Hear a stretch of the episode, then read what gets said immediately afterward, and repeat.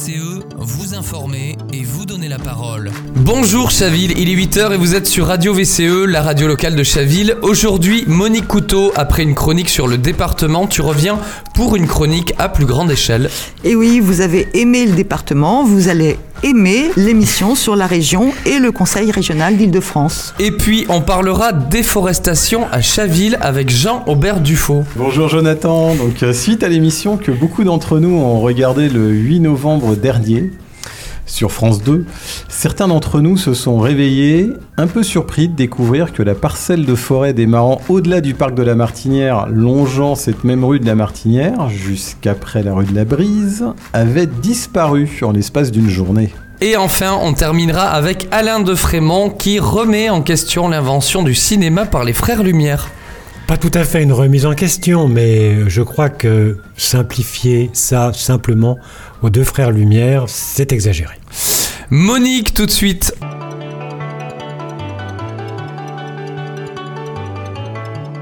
Dossier du quotidien avec Monique Couteau. Alors, euh, la région Île-de-France, c'est quand même 12 millions d'habitants, c'est 18% de la population française pour un territoire qui est à la fois rural et urbain, qui représente, lui, 2% de la superficie totale. Et il faut savoir que cette région contribue à près de 30% du PIB national. Donc, c'est effectivement une région poids lourd. En 2014, l'Assemblée nationale a adopté une nouvelle carte des régions qui est entrée en vigueur en 2016. 13 grandes régions se sont substituées aux 22 anciennes régions métropolitaines. D'ailleurs, il n'en reste que 12, car la Corse n'est plus une région à part entière. La région Île-de-France est restée telle qu'elle était avant. C'est une collectivité territoriale depuis 1982, les lois de décentralisation, comme le département. Son budget est 2022 est d'environ de 5 milliards d'euros, 2,7 milliards en investissement, 2,2 milliards en fonctionnement. Alors en tant que collectivité territoriale, elle est administrée par un conseil régional, mais comment est-il élu? Alors ces conseillers régionaux sont élus depuis 2003 selon un mode de scrutin original à deux tours sur la base de listes, mais scrutin qui est à la fois majoritaire et proportionnel. Ça veut dire que la liste majoritaire obtient d'office 25% des sièges. Je rappelle que dans les communes, c'est 50%. Puis ensuite, la liste majoritaire et les autres se partagent de façon proportionnelle les 75% restants. La liste est régionale, mais avec des sections départementales identifiables et bien sûr, elle est paritaire. En Ile-de-France, aux élections de juin 2021, 209 conseillers ont été élus pour une mandature 2021-2028, soit 6 ans et 9 mois au lieu des 6 ans euh, ordinaires. Les 209 élus se composent de 125 pour la majorité droite et centre et de 84 pour l'opposition, une opposition très diverse puisqu'il y a des, conseillers de la majorité présidentielle, du PS, du PCF, de LFI, des écologistes et du Rassemblement national. Euh, Valérie Pécresse, qui préside la région depuis 2015 et donc a été réélue en juillet 2021.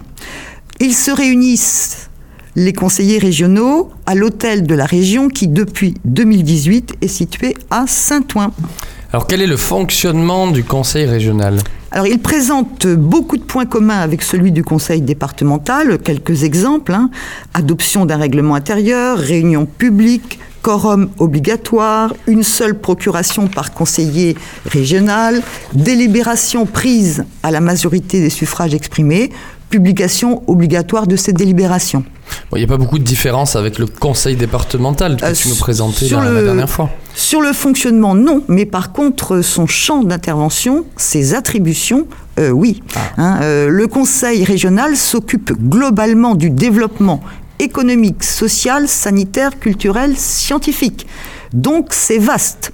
Il va s'occuper de l'accès au logement et, à la, et de l'amélioration de l'habitat, de la politique de la ville et de la rénovation urbaine, des lycées dont il, paye les salaires du personnel technique et ouvrier, de la formation et de l'emploi, y compris de l'information sur les métiers au niveau régional, du soutien à l'enseignement supérieur et à la recherche, de l'égalité des territoires, Mais il a aussi un rôle essentiel dans l'organisation de la mobilité. Il finance les TER et le transport scolaire. Il est donc amené à adapter il est donc amené à adopter plusieurs schémas régionaux qui font autorité pour les autres collectivités de la région. On peut dire que la région est le chef de file en matière d'aménagement et de développement durable du territoire, de protection de la biodiversité, de la qualité de l'air et d'énergie. Et en ce qui concerne les instances qui portent toutes ces attributions? Alors, assez simplement, le Conseil régional, c'est l'Assemblée délibérante elle débat des orientations, c'est elle qui vote le budget, qui vote les délibérations, qui élit la présidente, en l'occurrence, et les membres de la commission permanente, qui sont environ une cinquantaine, plus 15 vice-présidents. C'est euh, effectivement la, commission permanente, c'est une espèce d'assemblée restreinte, hein, euh, bon, qui se réunit beaucoup plus fréquemment que euh, le conseil régional en assemblée mmh. plénière. L'exécutif, c'est la présidente qui fixe les priorités régionales, fait exécuter les décisions, est responsable du budget, a l'obligation de rendre compte au Conseil. Bien sûr, c'est un travail partagé avec les vice-présidents.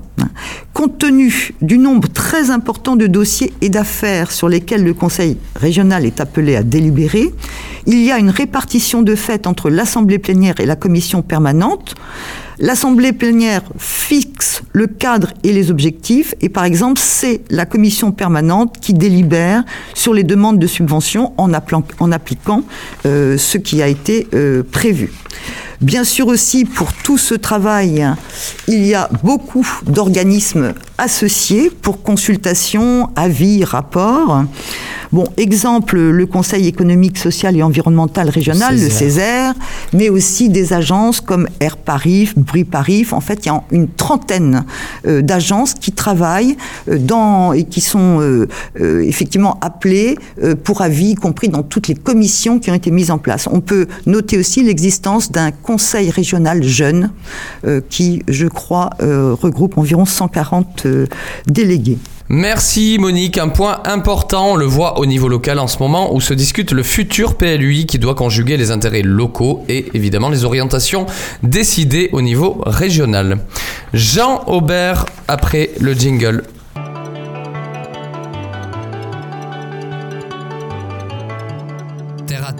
Avec Jean-Aubert Dufaux. Alors Jean-Aubert, revenons un peu sur cette coupe rase que j'ai euh, appelée euh, déforestation après le discours tenu par l'ONF lors de l'émission aux arbres citoyens. Il y a de quoi choquer. Effectivement, d'autant que d'après le plan de coupe prévu, euh, je n'avais absolument pas identifié que cette parcelle devait être exploitée et je pense que je n'étais pas le seul.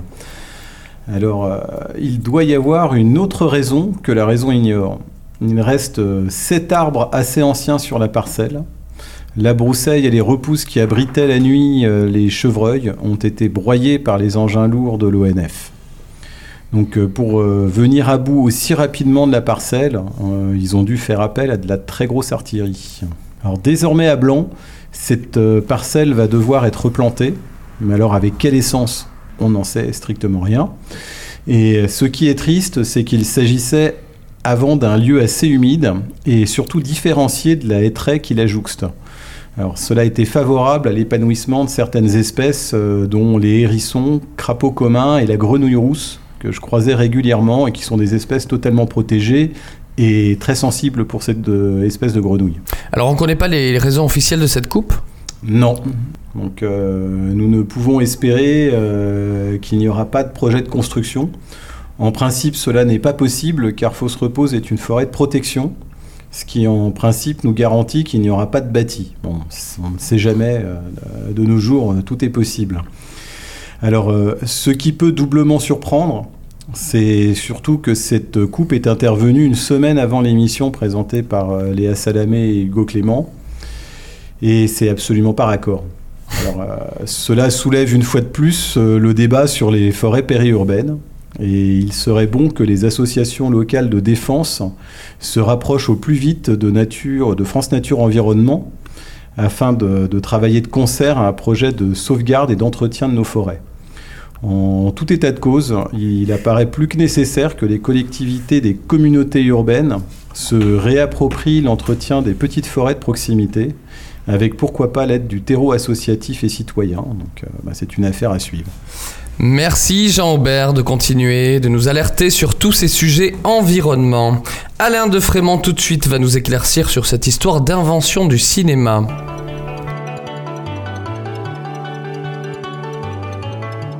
Bande annonce avec Alain de Frémont.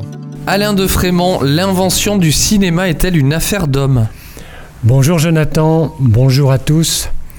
Si l'on vous pose la question qui a inventé le cinématographe, la réponse qui vient de suite à l'esprit est les frères Lumière, qui sont d'ailleurs les bien nommés. Et pourtant, revenons à la date de 1895, date de l'invention du cinéma. Oui, bien sûr, les frères Lumière, Louis et Auguste, inventent un projecteur révolutionnaire, le cinématographe. Le 28 décembre de l'année 1895, ils organisent au Grand Café, dans le quartier Saint-Germain, à Paris, la première projection d'un film, La sortie des ouvriers de l'usine Lumière, qui montrait, comme son nom l'indique, la sortie des ouvriers de l'usine de l'entreprise Lumière, fabricant de plaques photographiques. D'une durée de 50 secondes, ce film, muet, était en noir et blanc. Il récidive en 1896 avec la projection d'un très court film, L'arrivée d'un train en gare de La Ciotat, Durant la projection, l'effet fut tel que plusieurs spectateurs s'enfuirent, voyant la locomotive fondre sur eux. Alors est-ce que ça a suscité des vocations? Lors de la première projection de la sortie des ouvriers de l'usine Lumière, une spectatrice est stupéfaite. Il s'agit d'Alice Guy. Cette femme est secrétaire de Léon Gaumont, directeur de la société Le Comptoir Général de la Photographie. Elle sait que son patron a l'intention d'investir dans, le cinématographe. Elle est tellement impressionnée par ce premier film qu'elle lui propose une idée. Écrire des petites scènes, les faire jouer par des acteurs et les filmer. Elle demande du matériel qu'elle obtient et au lieu de filmer des rues, des trains, en un mot la réalité, elle s'en sert pour raconter de la future fiction des histoires inventées avec des comédiens en costume. Alice Guy, que tout le monde a oublié aujourd'hui et qui n'a que 23 ans, fut la première à réaliser un film de fiction, La Fée aux choux, en 1906. Elle partira en 1907 aux États-Unis, où elle ouvrira sa propre société de production et ses studios. Donc, donc le cinéma n'est pas qu'une affaire d'hommes. Comment ça se fait qu'on l'ait oublié, cette femme? Eh bien non, car une autre femme marqua les débuts du cinéma, Germaine Dulac, native de Amiens en 1882. Journaliste féministe, elle épouse le romancier Albert Dulac en 1904 et dans la revue La Française, elle rédige des critiques de théâtre, interviewe des femmes célèbres et milite pour le droit de vote des femmes. Elle crée ensuite sa propre compagnie de production et réalise son premier film, Les Sœurs Ennemies, film de fiction, en 1915. Elle occupera ensuite le poste de direction adjointe des actualités Gaumont jusqu'à sa mort. Voilà pourquoi, pour l'histoire de l'invention du cinéma, il faut dorénavant associer aux frères Lumière les noms des femmes Alice Guy et Germaine Dulac. Alors, sans transition, laïcité ouverte, laïcité de combat? Eh bien non, laïcité tout simplement. C'est le titre de l'exposition organisée par l'Union des familles laïques les 16 et 17 décembre à la cafétéria de l'Atrium. En tant que président de l'UFAL 92 Ouest, je vous y attends. À bientôt. Merci Alain. Ça, prend quelle forme cette euh, exposition? Alors il s'agit de 13 panneaux qui relatent l'histoire de la laïcité depuis les origines jusqu'à nos jours, avec euh, le nouveau panneau sur les multiples familles qui existent aujourd'hui. Et vous serez où là, à l'Atrium? À la cafétéria. cafétéria. Merci beaucoup Alain de Frémont d'avoir éclairci un peu le sujet de l'invention du cinéma. C'est la fin de cette émission, on se retrouve la semaine prochaine. C'était Jonathan Denuy sur Radio VCE.